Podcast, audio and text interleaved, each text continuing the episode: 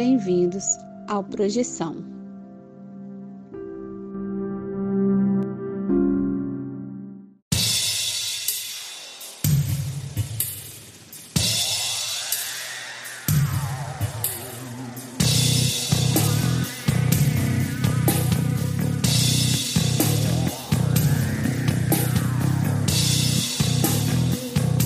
Você está escutando Projeção Podcast, a sua dose semanal de exploração psíquica interna através de sonhos lúcidos e projeções astrais.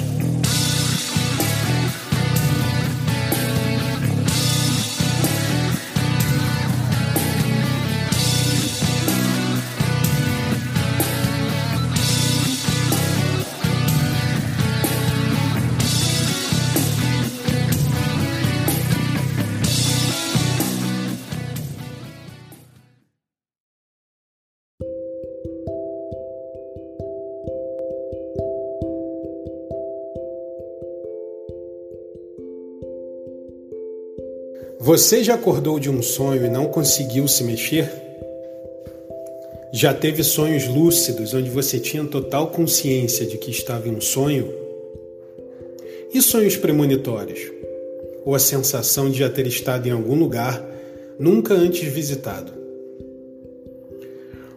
Se você tem uma dessas histórias, mande o seu relato para o Projeção Podcast e a gente pode colocar sua história no ar envie seu áudio pelo WhatsApp para o número mais um 469 964 9336. Lembre-se de dizer o seu nome, cidade e, claro, compartilhar sua experiência. Se você quiser, também podemos manter sua identidade no anonimato. O importante é contar a sua história. Venha conosco desvendar os segredos da mente humana através dos sonhos e assim melhor entender-nos como seres humanos e nossa consciência.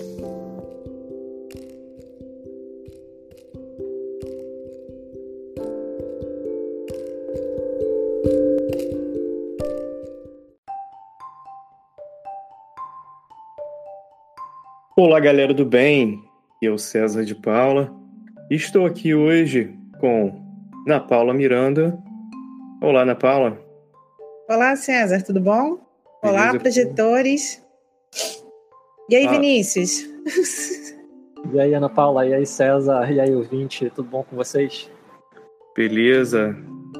Curtindo aqui uma manhã supimpa com vocês. Obrigado por virem mais uma vez aqui. A gente vai ter um tema muito interessante hoje que a gente ficou aqui de trazer Vinícius. Poxa, muito obrigado por várias vezes lembrar a gente, Ana Paula também. Vinícius várias vezes falou: vamos fazer do estado alterado da consciência. Então tá aí. Estados alterados da consciência.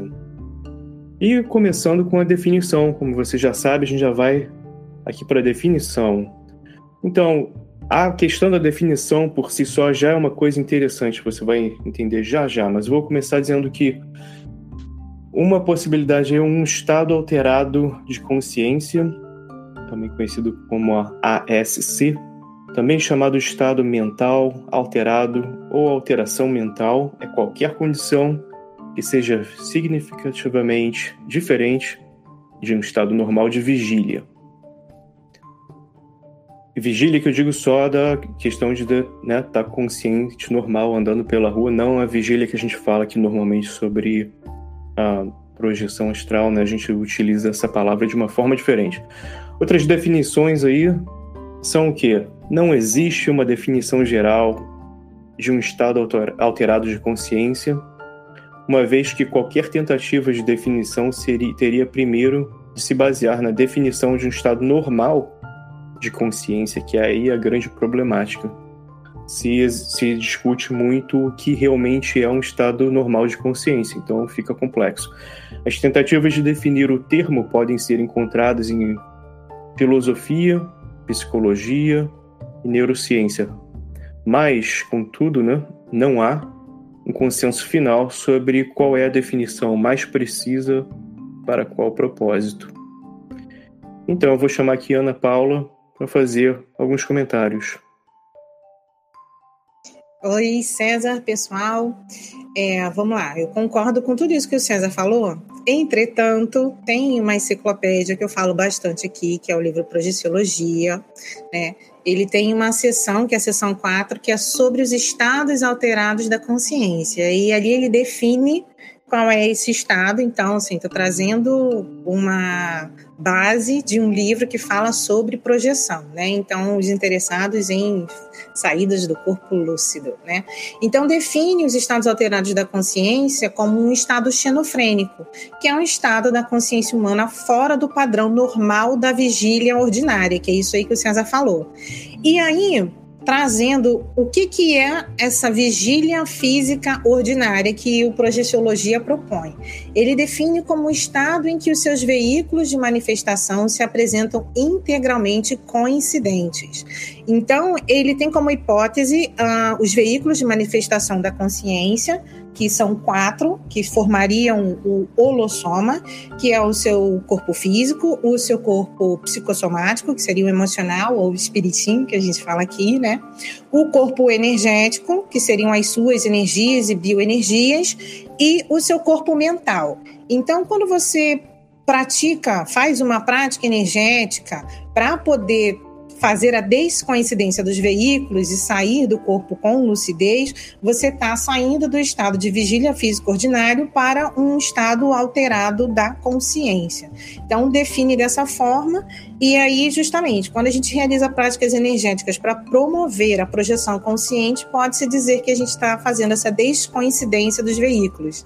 Como a definição traz palavra nova, né? Uma coincidente. Então, na vigília física ordinária, é isso que o César falou: estamos andando pela rua, ativos, lúcidos e não estamos descoincididos. Um, também tem aqui, eu trouxe para vocês o que, que o Projeciologia traz, como que seriam os estados alterados da consciência, né? Então, ele traz o devaneio, a projeção semiconsciente, a projeção inconsciente, alucinação, sono, hipnagogia, hipnopopia, sonho e projeção consciente. Então, todos esses aí são denominados os estados alterados da consciência. Vocês querem que eu fale o que, que cada um significa? Eu ia só pedir para, rapidamente, eu acho que seria interessante também uh, comentar o que alguns deles são. Por exemplo, o sono não precisa, mas eu acho que também teve até a questão da alucinação e deu exemplos que você trouxe, Ana Paula, delírios febris, epilepsia, esquizofrenia, psicoses exóticas e transtorno bipolar de humor. Lembrando que essas definições, como a Ana Paula falou, são todos do projeciologia, tá? desse paradigma. É, justamente. Lembrar que é do paradigma consciencial que não estamos inventando nada e nem criando coisas novas, né? É... Bom, vamos lá. Então, o devaneio ele seria o, o enredo fantasioso criado pela imaginação durante um estado de vigília físico ordinário. Então, pode ser usado como um processo para a consciência se projetar para fora do corpo, uh, denominado devaneio dirigido, que seria uma técnica que baseia, baseia em você imaginar saindo do corpo e se elevando através do seu espaço. Então, o devaneio é, é um enredo fantasioso que você pode né, tentar controlar ou não, fazendo esse devaneio dirigido. É, então, você pode utilizar todos os estados alterados da consciência como ah, um, um suporte para você ter uma projeção mais lúcida, tá? Ah, vamos lá. Projeção semiconsciente é um sonho, tá? No qual a consciência fica em um estado que se sabe que está sonhando. Então é como se fosse o um sonho lúcido, mas você não consegue ter um grau maior de lucidez e nem se conscientiza do que você está ali, que você pode acordar a qualquer momento. Você vive aquilo ali, não entende muito bem, você está sendo inconsciente e você não não entende que você pode acordar, você não sabe se você está dormindo ou acordado. Mas quando você desperta, você tem essa lucidez maior. Atua como um fator que predispõe você ser uma base de lançamento um caminho do meio para você sonhar lúcido. E aí tem pessoas que dissolvem o próprio sonho, né? Eu conheço pessoas que fazem isso. E aí uh, fala dessa questão que você pode transformar é, a projeção semiconsciente em uma projeção lúcida. Vinícius, você quer comentar sobre essa questão? Não, acho que é bem por aí. É, eu só não, na minha experiência, eu não tenho tanta certeza a respeito do grau de lucidez, porque também tem sonhos lúcidos, hiperlúcidos também, é muito bizarro. Né? Tudo fica com mais tons de cinza, assim, né, para definir. Ótimo. Tá, eu vou falar sobre isso no final, que eu terminar de falar dos estados alterados, porque é interessante. Uh, projeção inconsciente, que é quando você pode visualizar os eventos extrafísicos, atuar sobre objetos físicos com toda a oportunidade, você não se dá conta de estar projetado. Você, mesmo conseguindo recordar dos fatos, depois do despertamento físico. É aquele sonho muito real, muito vívido que você teve na hora ali, você fez coisas que você fala, caramba, o que, que é isso? Mas você, na, no momento que você está vivenciando, você está totalmente inconsciente. Você acorda e aí você, putz, olha, tive um sonho inconsciente, eu estava lá projetado, lembro de tudo, mas naquele momento específico da vivência não teve lucidez, você só entendeu quando você lembrou tudo. A alucinação, que foi a percepção que o César trouxe aqui, com os exemplos que coloquei, que ele vai falar até um pouco mais depois, é a percepção aparente de um objeto externo não apresentado no momento. Então, pode ser um erro mental nas percepções dos sentidos, sem fundamento em uma realidade objetiva, uh, uma experiência com característica de percepção através dos sentidos, mas sem estimulação sensorial evidente. E aí podem, vir, podem ser. Uh, é, criados por delírios febris, epilepsias, esquizofrenias, psicoses exóticas, uh, e transtorno bipolar de humor, né? De um modo geral, além dessas desordens mentais, a fome, a sede, o medo, o sentimento de culpa, solidão e privações sensoriais físicas e emocionais extremas também podem causar esse tipo de alucinação. Inclusive, tem até uma técnica de projeção consciente através da fome ou do desgaste físico que você pode utilizar para proporcionar aí uma, uma projeção. Não aconselho, mas é uma forma de você se projetar, né? Uh, o sono é quando você está relaxado dos sentidos e dos músculos, diminui a frequência circulatória e respiratória, tá? O aumento da sua atividade onírica, né? É o estado de repouso que tem a característica especial da supressão normal e periódica da atividade perceptiva, da motricidade voluntária e da vida de relação. Então, ali no sonho, você está viajando total, você está relaxado e é isso aí, é o sono. Uh, hipnagogia, isso é uma das hipnagogia e hipnapopia, né? A hipnagogia é a condição de transição da consciência entre o estado da vigília física ordinária, ou seja, enquanto você está acordado, e o estado de sono natural, antes de adormecer. Então, tem muitas pessoas que têm algum tipo de experiência quando está naquele momento sonolento e tal, aí olhou para o próprio braço e viu dois braços. Tipo, ela já estava meio que projetada e teve uma percepção diferente e volta rápido, né? Um, hipnapopia é a condição consciencial contrária à hipnagogia. Então, quando você está acordando e você tem esse tipo de experiência, às vezes você acorda com um som intracraniano ou com dormência no corpo todo, um EV muito forte, né? É a fase de transição entre o sono natural e o despertamento físico, também conhecido como estado de semi-desperto.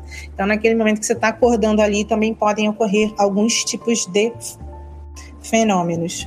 César? É, eu estava pensando sobre isso outro dia, eu estava. Ah, tinha acabado de acordar, né? E estava lembrando que a gente discutiu já isso aqui no projeção, daquela questão de se você para você às vezes você acorda e tal depois passa você começa a se mexer e esquece né, o que aconteceu no sonho e foi interessante que eu utilizei aquela técnica de ficar de voltar para aquela posição e ficar parado ali né, sem mexer muito a cabeça. E assim, não sei se psicologicamente ou qual é, né, energeticamente o que acontece, mas foi legal, funcionou para mim. Só queria compartilhar que foi a técnica discutida aqui. Eu utilizei e rolou para mim. Vou trazer uma hipótese da Conscienciologia sobre esse tipo de experiência. É como se, quando você saísse do corpo, conseguisse fazer essa projeção consciente, ah, os fenômenos, as vivências que você tem, elas acontecem no seu cérebro extrafísico. Né? Então, ali você tem um acesso de memória maior, você tem uma expansão da sua consciência, um entendimento maior, até essa questão da hiperrealidade que o Vinícius falou. É como se você olhasse uma coisa que é totalmente diferente, você soubesse identificar o que, que é aquilo. Tipo, naquela, no episódio que eu falei do samambinho, ó. Não faço ideia do que é isso, mas eu soube identificar e disse o nome, eu conheci aquilo. É como se você tivesse essa experiência toda no seu cérebro extrafísico, e quando você volta para o seu corpo normal, meio que você faz um download daquela experiência, mas você pega fragmentos ou partes importantes, ou exatamente, às vezes, uma palavra-chave ou um objeto-chave que vai te trazer toda aquela vivência que você teve extrafisicamente. Mais ou menos isso que é a explicação, tá? Para trazer aí para poder estudar. Pode falar, Sérgio. Boa. Só para fazer um breve comentário aqui, essa técnica que eu mencionei está no nosso episódio 17. Quem trouxe que foi o professor Manuel Lima, para dar crédito. Muito bom. É, bom, então falado do hipnagogia e hipnopopia, o sonho, que aí é o sonho natural é o estado consciencial intermediário entre o estado de vigília física ordinária e o sono natural, caracterizado por um conjunto de ideias ou sequências de imagens mais ou menos coerentes que se apresentam à consciência. Então ali o sonho ele pode ter significado não, pode ser mais ou menos coerente, mas é um estado alterado da consciência. E a projeção consciente, propriamente dita, que é a experiência de percepção do meio, né, entre a hipnagogia, entre a hipnopopia, ali de um modo espontâneo ou induzido, na qual a consciência se manifesta em outro veículo, em uma dimensão consciencial separada do seu corpo físico, também conhecido como experiência fora do corpo, desdobramento da consciência, viagem astral, entre outros que podem ser ditos. E esses são os estados alterados da consciência. Tá? Então, assim, a projeção consciente, segundo projeciologia, também é um estado alterado da consciência. Perfeito. Pô, eu sei que o Vinícius trouxe algumas coisas aqui que eu já estava aqui animado para ouvir o ponto de vista dele. Olá, Vinícius. Quando a gente fala de estados alterados de consciência, para mim é impossível não lembrar daquele livro do Aldous Huxley, As Portas da Percepção Aí eu dei uma olhada de novo no livro, que eu já tinha lido alguns anos atrás, e assim, fantástico. Muito melhor do que eu me lembrava. Mas aí esse livro foi tipo um diário de bordo do Huxley, quando ele teve uma experiência com mescalina. Não engano, acho que foi um psiquiatra, levou para ele, ele resolveu fazer aquela experiência, anotou, registrou tudo e tal. E aí ele tem percepções assim expandidas, os sentidos ficam muito mais vívidos e insights muito maiores, ele descreve estados que parecem muito certos estados meditativos. E aí o Huxley ele endossa uma tese que alguns filósofos e psicólogos tinham levantado, mas que não se levou tão a sério para se desenvolver esse paradigma, academicamente falando, é a tese de que o cérebro, o sistema nervoso e os órgãos dos sentidos eles são mais como uma restrição, mais como um filtro de informação. E aí eu trouxe aqui uma citação dele que, que é bem emblemática para isso. Ele diz o seguinte: O cérebro e o sistema nervoso têm função de impedir que sejamos sobrecarregados e confundidos por essa massa de conhecimento que, na sua maior parte, é inútil ou irrelevante. Assim, eles excluem a maioria das coisas que poderíamos perceber, a fim de tornar plausível a sobrevivência biológica, a mente integrada tem de passar pela válvula redutora do cérebro e do sistema nervoso.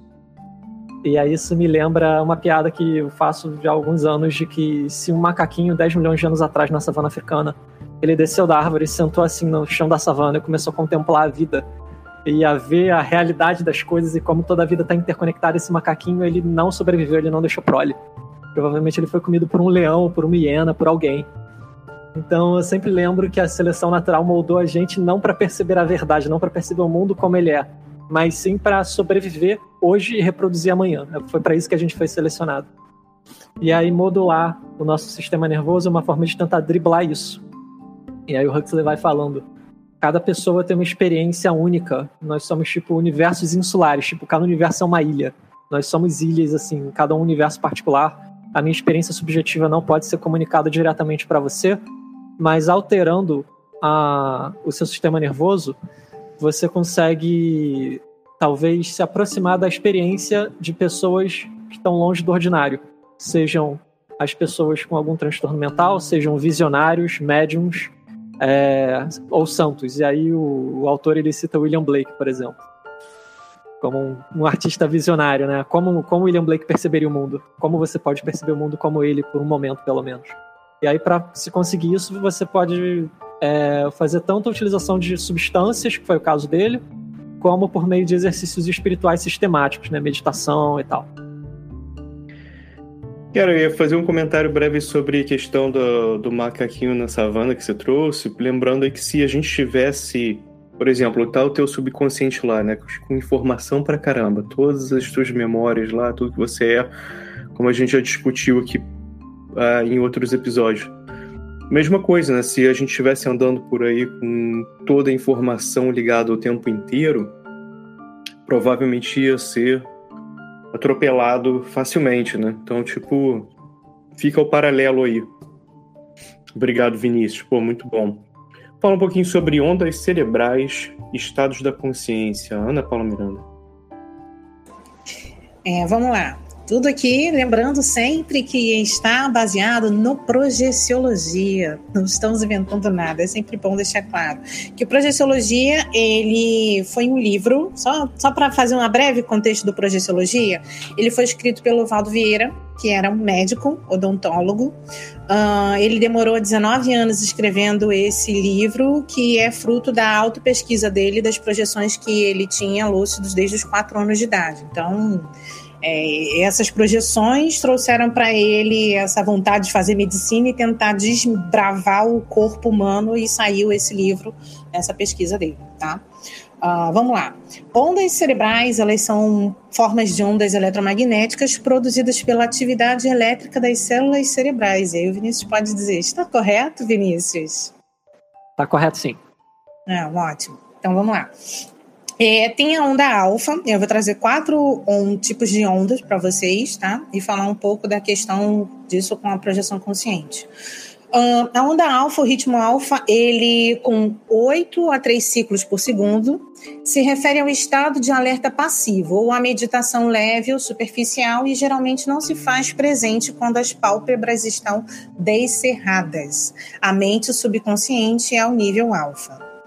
Uh, na onda beta, ela tem entre 14 e 30 ciclos por segundo, correspondentes ao estado de vigília física, ordinária, que a gente já falou, que acompanham todos os tipos de atividade intelectual e soluções de problemas do indivíduo.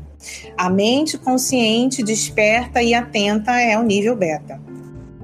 As ondas tetas, a onda teta com 4 a 7 ciclos por segundo, relativas à meditação profunda, acreditando-se constituir a frequência da atividade mental criativa ou quando o próprio sujeito induz um profundo estado alterado de consciência.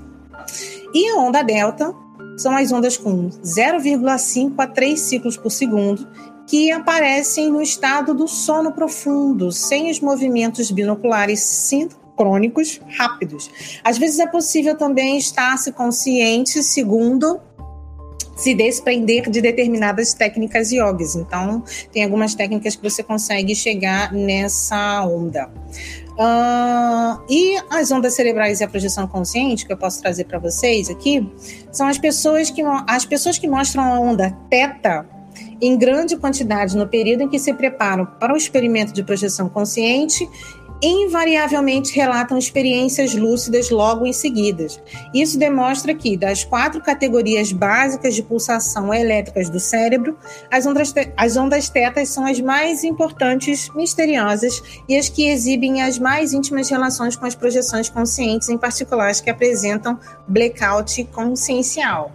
E aí, o projeciologia traz como uma hipótese de quem consegue gerar e controlar ondas tetas, desejando sair do corpo humano, produz projeções conscientes marcantes. E aí, Vinícius, você tem das outras coisas para acrescentar?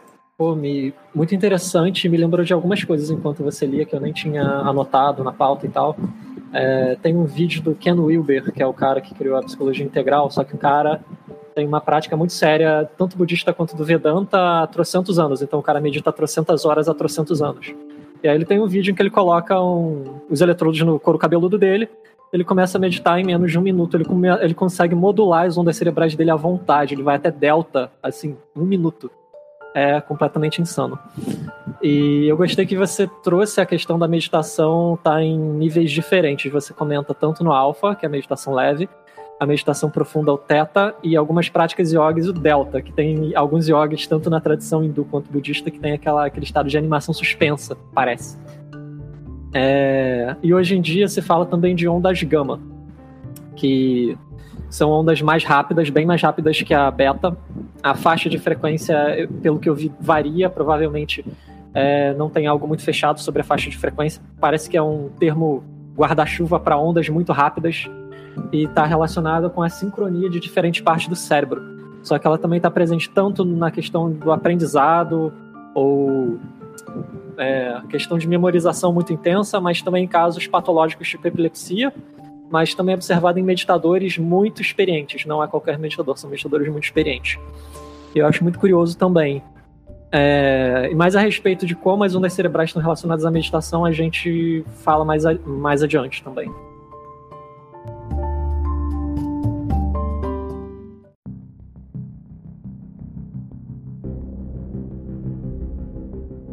Você está ouvindo Projeção.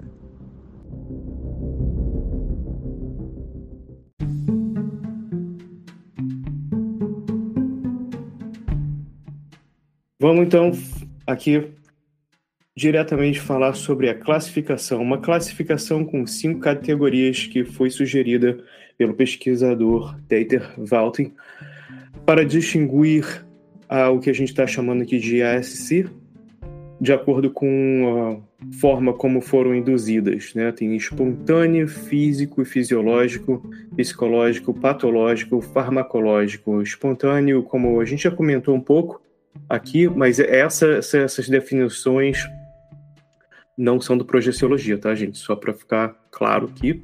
Classificações espontâneas, é isso como sonhar acordado, experiências de quase morte. Físico e fisiológico seria por exemplo, uh, com jejum também é possível. E uh, sexo também, né? Você também vai ter um estado fora do teu normal quando você está consciente andando na rua. Espero que seja, senão pô, deve ser legal, aberto a vida. Psicológico, música, meditação, hipnose, patológico, epilepsia, dano cerebral, obviamente epilepsia só enquanto está acontecendo, né? A epilepsia não Pessoas epiléticas, obviamente, a gente não está falando aqui que elas têm a vida em geral alterada mentalmente, não é isso. Farmacológico, substâncias psicoativas.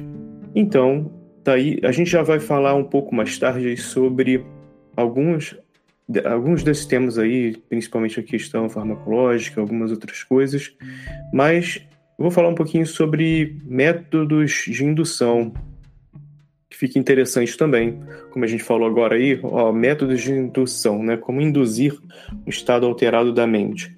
Então tem várias formas. Tem farmacológico, que eu acabei de falar, não farmacológico. Eu vou quebrar aqui em detalhes o não farmacológico em, em um momento que é importante para o que a gente fala aqui, o que a gente faz. E também existe outros que são patologias e, e outras questões.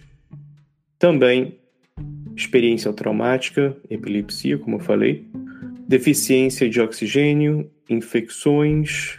A Ana Paula até comentou, né, questão de. Uh, já vi pessoas, por exemplo, terem febre muito alta e, e passarem por isso, uma coisa muito séria.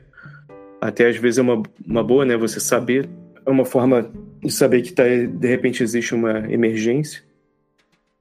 E privação do sono, também coisas que a gente tem falado aqui no nosso programa jejum, psicose. Voltando nessa questão do não farmacológico, método de indução não farmacológico, eu vou citar aqui alguns que são a hipnose, a meditação, experiência espiritual, aprendendo, o aprendizado em geral, né, quando você está aprendendo algo, estudando, entendimento, compreensão, desenvolvimento emocional treino de sensibilidade, desenvolvimento mental e lazer também. Interessante, né? E com isso, eu vou deixar aqui um espaço para o Vinícius falar um pouco sobre estados alterados produzidos por meditação. Então, como a Ana Paula tinha comentado sobre citou a meditação em pelo menos explicitamente em duas bandas de onda cerebral e indiretamente na onda delta também, que seria a referência a algumas práticas yogis. É, é legal a gente, porque a gente, quando fala meditação, parece que é uma grande coisa, uma coisa só. Na verdade, existem muitos estados diferentes que podem ser atingidos com meditação, mesmo se você usar uma só técnica de meditação, um estilo apenas. Então, dependendo da sua proficiência, dependendo de como você está no dia, dependendo de uma série de fatores que talvez a gente não consiga mapear, coisas do seu inconsciente, coisas do seu corpo. Então, você pode, desde uma meditação leve, seria um estado predominantemente de ondas alfa, que é mais um relaxamento, até ondas teta, que aí o corpo realmente é muito semelhante ao sono, um sono leve, é, e a mente está muito mais calma e concentrada se você estiver fazendo uma prática de concentração na sua meditação. E ainda tem é, no budismo, na parte específica da meditação de concentração, que a gente abordou no episódio sobre meditação, é shamatha, que é a mesma coisa que tranquilidade ou concentração. Eles dividem é, o processo de treinamento em concentração momentânea, que é quando você está começando a meditar, você se distrai, você volta, distrai, volta, isso é concentração momentânea. A concentração de acesso, quando a sua concentração está bem estável no seu objeto de meditação, você praticamente não devaneia, você está lá firme por um certo tempo, alguns minutos pelo menos. E a concentração de acesso, você pensa, acesso a quê? Porque a partir da concentração de acesso, dependendo de como você proceder, dependendo de quanto você conseguir cultivar isso, leva a uma experiência de absorção meditativa que no budismo, especialmente no budismo Theravada, que é a tradição budista que tem uma literatura mais rica a respeito desses estados, são o que eles chamam de janas, ou jhanas, que é a palavra pali para o dhyana lá do yoga. E aí, se você quer comentar um pouco de dhyana, introduzir, antes de eu falar mais a respeito? Vou falar sim, obrigado, Vinícius. Vou falar, Pode, antes Ana de Paula, falar isso... Ana Paula levantou a mão. Fala, Ana Paula. Antes de vocês entrarem nos janas, eu só queria falar... É dessas patologias que você citou, a experiência traumática que algumas pessoas podem não ter entendido é a famosa é, EQM, né? Experiências de quase morte. Pessoas que sofrem um determinado tipo de acidente e a partir dali tem uma experiência que ela fala, nossa, vi uma luz no final do túnel e tal, entra num estado alterado de consciência a partir de uma experiência traumática. Só talvez possa não ter ficado claro aí para quem está ouvindo a gente. Boa, Ana Paula, e eu não eu tinha uma outra coisa para falar, mas agora que você já falou, vou adicionar. Vai ter um dia que a gente vai trazer aqui. Existem relatos de pessoas que têm projeção e tudo em uh, quando passam por uh, vamos chamar de eventos extremamente traumáticos. Agora um papo sério aqui, uh, com questão às vezes até em abuso sexual e coisas desse tipo. É, é bem tabu, né? As pessoas não falam sobre isso, mas existe muito a pessoa se né, nos, vamos, poderia ser chamado até psicologicamente se dividir do corpo, né, para uh, ah, não estar tá passando por aquela situação, uma questão talvez do seu cérebro para te proteger daquele trauma, mas é uh, uma coisa aí que né, a gente não pode deixar de lado e dizer que não acontece porque existem muitos relatos sobre isso e até assim acidente e tal. A gente vai entrar nisso em, em algum outro episódio no futuro, mas só para ficar aí a anotação. E também eu queria fazer uma, um comentário aqui de uma coisa que foi comentada aí hoje mais uh, cedo aí, Ana Paula, quando falou sobre devaneio dirigido, momento aqui de interação, Vinícius Ana Paula, fiquem ligados. Vão, vão ter perguntas, só uma coisa simples. Tô brincando aqui com vocês. Eu fiquei pensando, na meditação, questão do devaneio dirigido, né? Ficou bem um paralelo, assim, para mim, de meditação e técnica projetiva, como quase, né? A gente poderia chamar de um devaneio dirigido. Queria perguntar de um a um. A Ana Paula, o que, que você acha disso? É, eu percebo na prática é, que muitas das técnicas projetivas propostas no Projeciologia tem o mesmo orientação de meditação, relaxamento psicofisiológico. Então você vai é, procurar manter o seu corpo é, em repouso, fazer uma respiração ritmada. Então, todos os pontos ali da técnica eu vejo que remetem à meditação. Então, eu vejo que é, tem outro nome, mas de forma prática é muito parecido. Então, tem uma indução através de fugas imaginativas, que eu acredito que seja essa através de um devaneio, onde você pode imaginar um lugar favorável, que você não vai se sentir, não vai sentir um medo, onde você consegue se desprender do corpo com maior facilidade a partir daquela imagem, daquela ideia, daquele enredo que você criou na sua mente. Tem até um, uma técnica técnica projetiva através da porta, que é você imaginar uma porta, você ir até essa porta imaginando e abrir essa porta, e quando você passar por essa porta, você está fazendo uma projeção consciente. Uh, e aí você pode imaginar uma porta distante ou você pode imaginar uma porta no teto do seu quarto que você vai subir e abrir. Então depende muito da narrativa que você vai dar para a história, que vai facilitar aí o seu estado alterado da consciência. Isso aí, Vinícius, seu, seu, seu comentário. Isso me remete muito também à técnica do alvo, como o William Bullman chama, que foi a primeira que eu utilizei mais recentemente quando eu voltei a treinar. É, que envolve você, na hora de você deitar ir relaxando, e quando você estiver bem perto do sono, procurar se imaginar andando em algum outro cômodo da sua casa, andando ali, é, pegando objetos e tal, reproduzindo todas as sensações táteis, visuais e auditivas dentro do, das suas possibilidades. É, e outras, várias outras, tipo aquela clássica técnica da corda, todo mundo conhece. Ah, visualiza uma corda pendendo do seu teto, você vai puxando e subindo. É, eu acho muito clássico e também dá para induzir um sonho lúcido a partir disso. E do sonho lúcido você pode tentar ou mover as energias ou tentar se tornar mais lúcido dentro do sonho para colapsar numa experiência fora do corpo. É uma possibilidade. E eu vejo correlação com a meditação no sentido mesmo que a Ana Paula falou você precisa deixar seu corpo em paz. Se o seu corpo não estiver em paz, ele vai estar sempre chamando a sua consciência. Então você precisa relaxar o suficiente para o seu corpo não ter nenhuma demanda para você poder se soltar. Então você vai indo para dentro porque você consegue relaxar o corpo.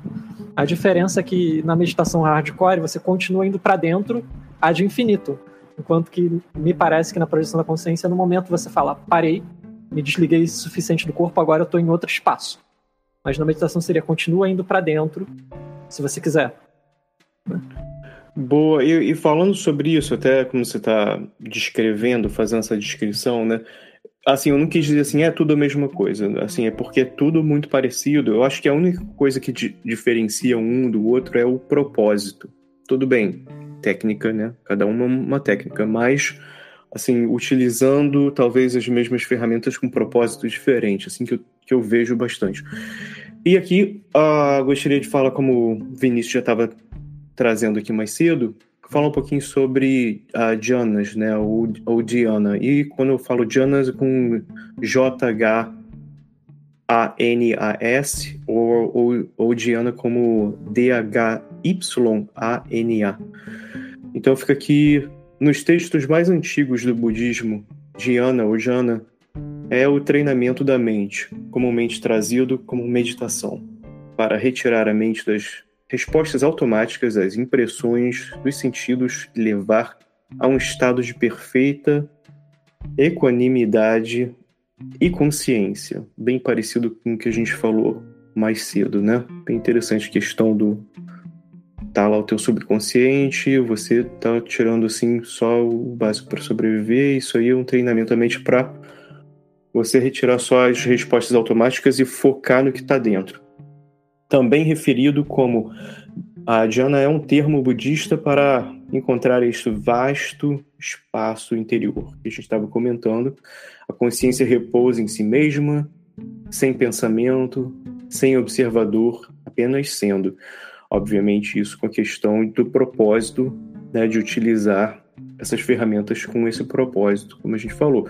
E a meditação dhyana, às vezes, também é chamada de meditação samatha, que é uma prática de concentração na qual a pessoa se move através de vários estados mentais chamados de dhyanas.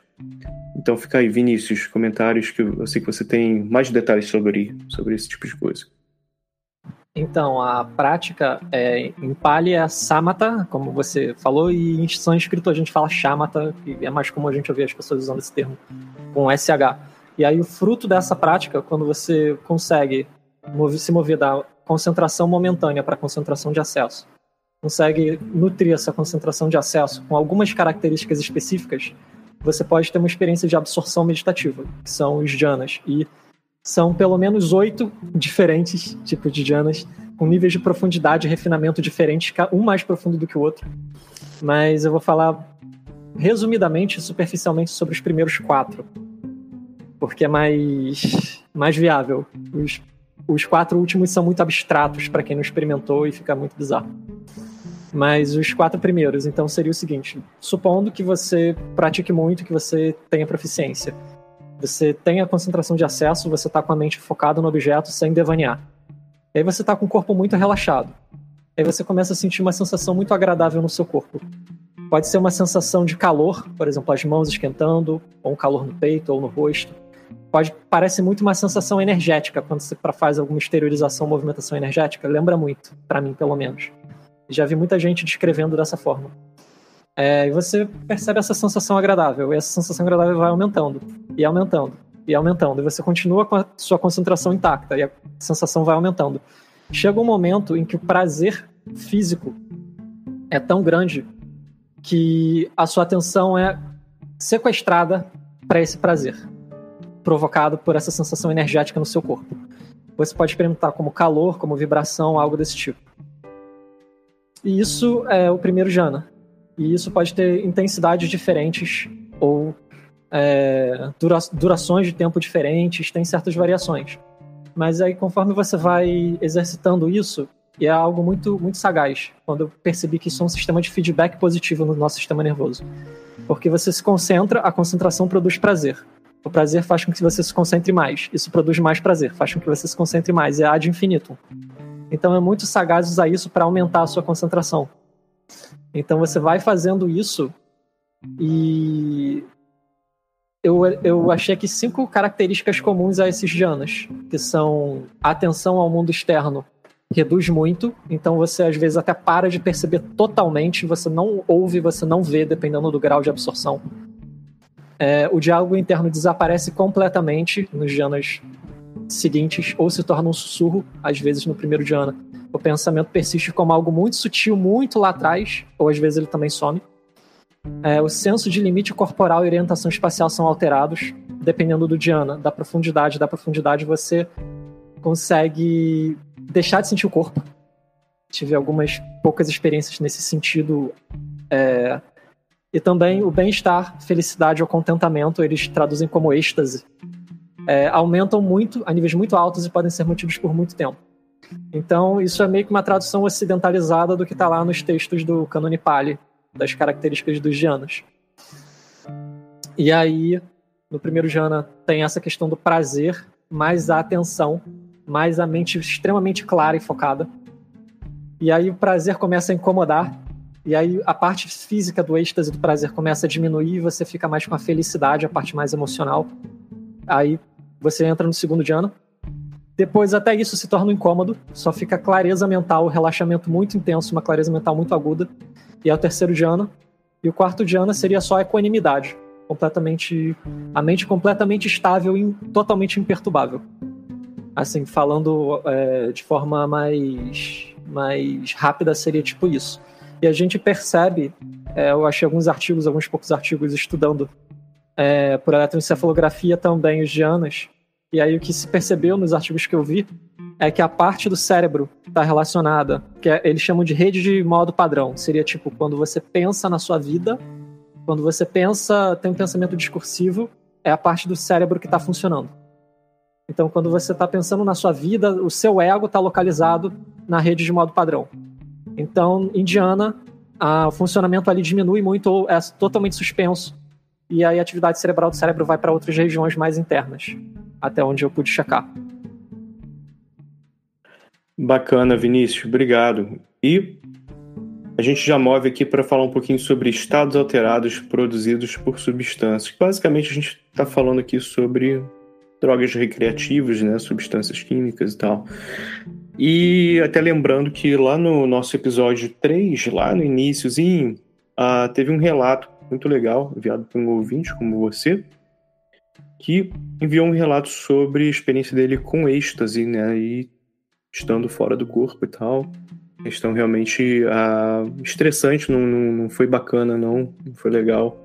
Mas assim, a pessoa o, o episódio é muito bom por isso, que aí a pessoa te passa a experiência para você entender o valor né, de, de, faz, de tentar fazer esse tipo de experiência sem as substâncias.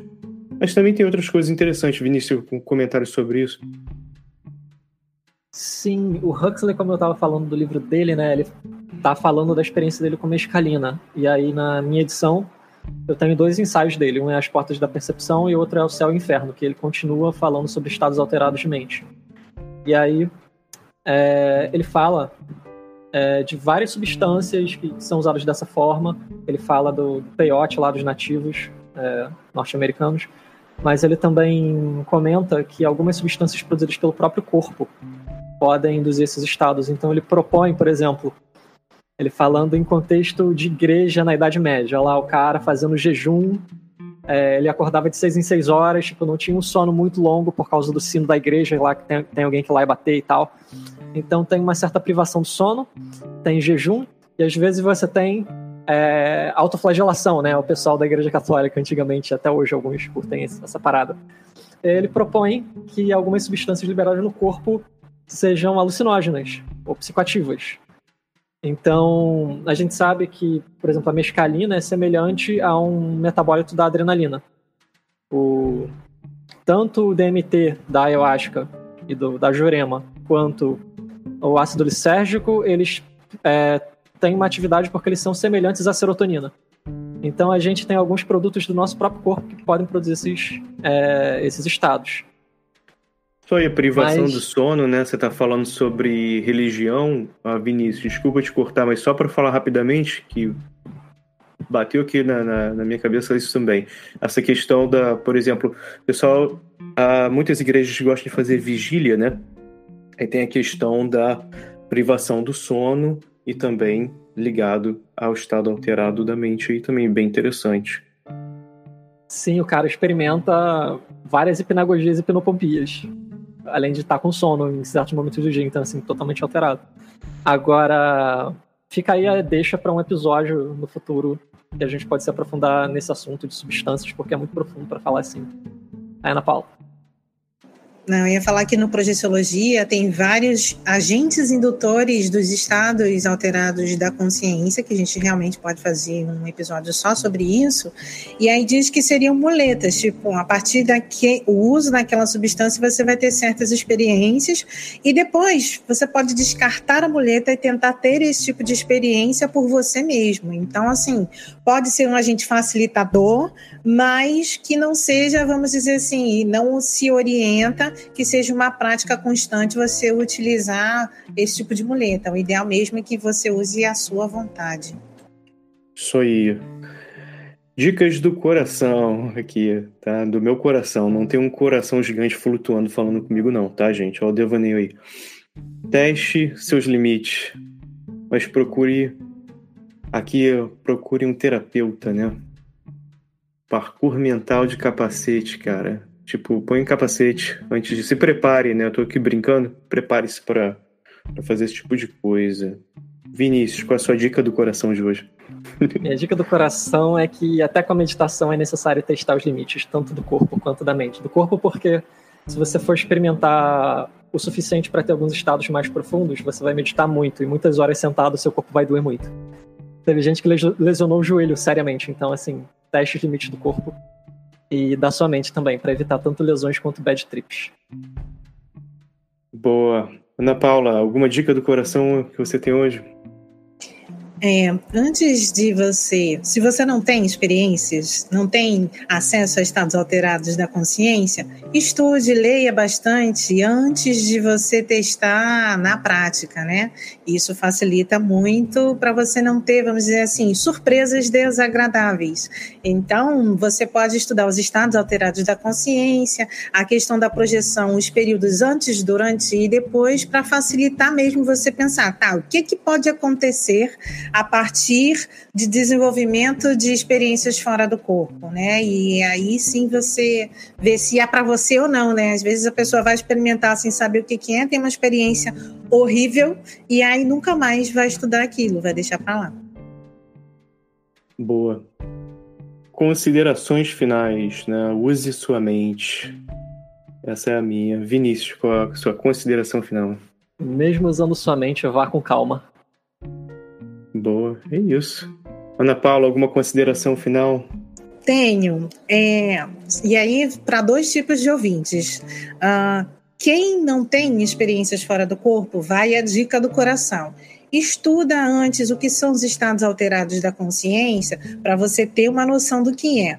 Mas para quem já tem aí seus diários projetivos, pega o, o que tem de de bibliografia sobre os estados alterados da consciência e compara com seu diário projetivo. Olha, essa experiência aqui está mais com cara de devaneio, segundo os indicativos e as descrições. Esse aqui está mais para sonho lúcido, esse aqui está mais para sonho consciente. Por quê?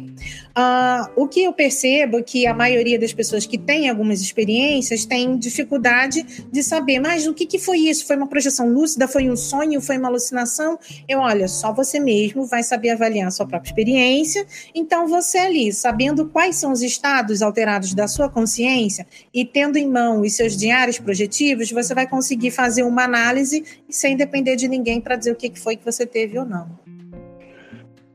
Isso aí, isso é um, uma boa. Gostei. Valeu, Ana Paula. Então, cara, então é isso. Pô, estados alterados da mente, né? Então hoje não tem descovador da Xuxa, não. Hoje a gente tem o. Quem vai, quem vai subir é o William Blake, vai subir no Multiplex Zoom. Só se for carimbado pelo Raul Seixas, carimbador maluco. se você é novo e não sabe o que é isso, procura depois na internet. E. É, show de horror. Tem que ser selado, carimbado, registrado, se quiser voar, né, Ana Paula? Com certeza, né? Seja um maluco beleza também. Isso aí. Pô, galera, muito obrigado mais uma vez, Vinícius Fernandes, Ana Paula Miranda, por estarem aqui e por você, ouvinte, que ficou até aqui. Continue viajando para encontrar a si mesmo.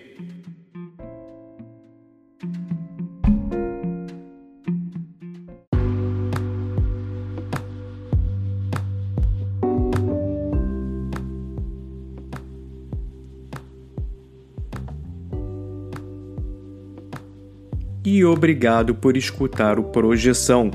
Este projeto é voltado para interesses de entretenimento e curiosidades. Não nos propomos a fazer afirmações finais sobre o tema discutido ou de nenhuma maneira especular nosso conteúdo como material científico. O tema é tratado como exploração psíquica interna, mas com objetivos expressamente de entretenimento. Se você quiser apoiar esse projeto, compartilhe o nosso canal com seus amigos, pois isto já nos ajuda muito e agradecimentos especiais para Priscila Ferreira, Mariana De Paula e Mário Negrini pelas vinhetas sensacionais. Obrigado a todos.